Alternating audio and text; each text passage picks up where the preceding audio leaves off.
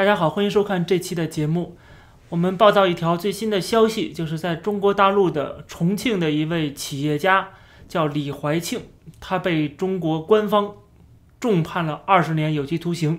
原因只不过是他在微信群里边转发了别人的文章跟录音。那么李怀庆本人据说他是一个亿万富豪啊，而且他是啊搞金融的，经常救助一些弱势群体啊，特别是这个尘肺病人。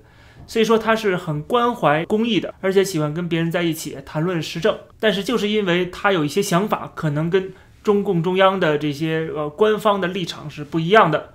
比如说，他希望能够对这个国家有一些改变啊，能够带来自由、带来民主。总之就是啊，他有这样的想法、这样的意识形态，跟官方立场不同的，最后就遭到了报复。在这周五的时候，重庆市的中级人民法院判处。李怀庆是涉嫌煽动颠覆国家政权、诈骗、敲诈勒索、非法拘禁等多项罪名，判他二十年有期徒刑，并且是冻结全部资产。李怀庆律师接受采访的时候都说了啊，他就是只是两个字，就是无语。因为你怎么认定他是煽颠罪，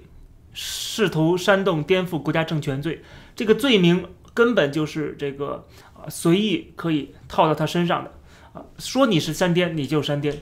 你只是有发表了不同的看法，甚至是根本就不是自己看法，只是转发了都不行。你转发的东西都能够当做证据，而且呢，他把这个李怀庆当做是黑恶势力。有任何一个黑恶势力会去搞政治吗？会去要试图颠煽动颠覆国家政权吗？搞黑恶势力的好像都是为赚钱吧。所以说，我们现在特别有意思，看他这个把李怀庆当做黑恶势力来对待，因为。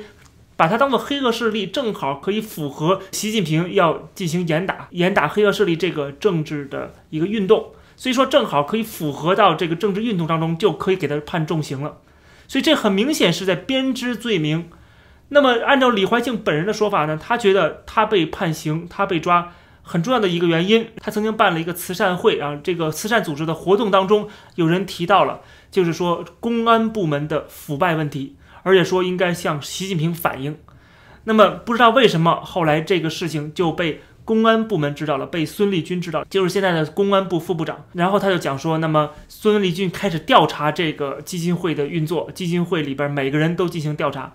啊，因为他们要揭露公安局的公安部门的腐败嘛。那么调查过程中就发现有些人可能是背景比较雄厚、有靠山的，而李怀庆本人他是在这里边啊这些。与会者里边可以说靠山是最弱的，或者说最没有势力的，所以就以涉黑的名义把李怀庆给抓起来了，而且是判了重刑。那么很明显，现在中国的一个局势就是像在明朝的时候啊，有这种东厂有锦衣卫在随意的编织罪名来诬陷忠良啊，这个残害忠良。他现在做的事情其实跟当年啊这个几百年前的情况是非常相近的。他说你谋反，你就谋反。啊，你连争辩的机会都没有。这个李怀庆被抓了之后，公安局没有给出任何的理由，或者说就是这个逮捕通知书啊，没有给到律师，没有给到家属，然后就现在突然给他判刑了，判了重刑。可见在中国现在这个司法环境是多么的黑暗，根本就没有讲理的地方，也没有讲法的地方啊！你不知道是得罪了谁，你就会遭到这样的对待。所以说，这个独裁统治它是以法律的名义。以依法治国的名义，实际上呢，在维护这个党的权威，在维护这些党中央领导人的，包括他们的家族利益的这样的一个呃保护伞啊，就是这个所谓的司法体制。那你说习近平本人知道不知道这事儿呢？当然知道，他当然知道，不可能不知道的。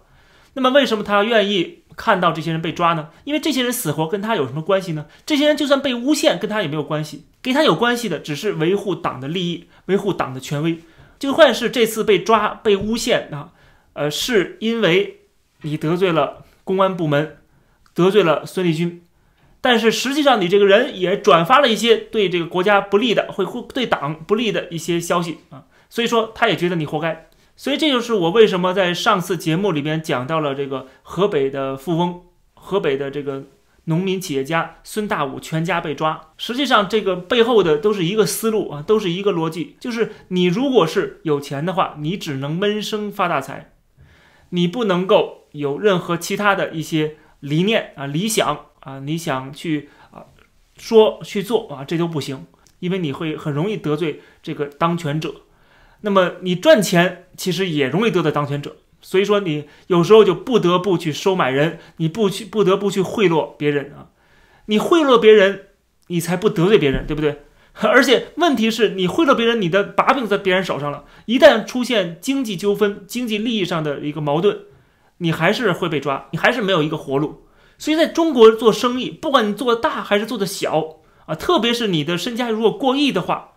你都是不安全的。你没有任何的安全，你不光是这个财产没有安全，你人身也没有安全。这也是为什么最近这些年这么多的中国的企业家富豪都纷纷的移民到国外去，把自己的资产、把自己的子女都安排在国外，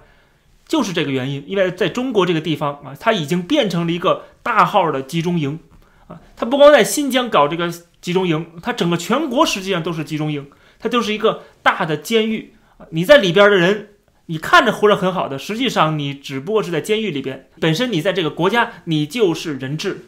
每个人生活在这个国家的人都是人质，你都没有个人的权利啊，没有人权，也没有安全感。太多的案例都告诉我们这一点，这也是为什么要官商勾结，很多商人必须要跟官员呃去勾结啊，就或者说跟他们搭上线，有靠山，才能安稳安稳赚钱啊。不管你的钱是正当的还是不正当的。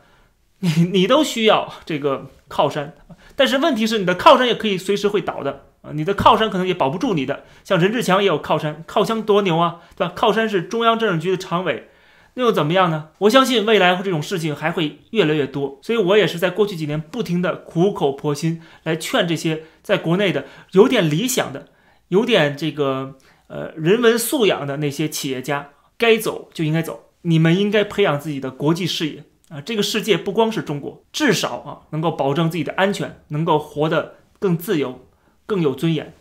这期的节目就跟大家先聊到这儿，感谢收看这期快报，别忘了订阅这个频道，我们下期再见。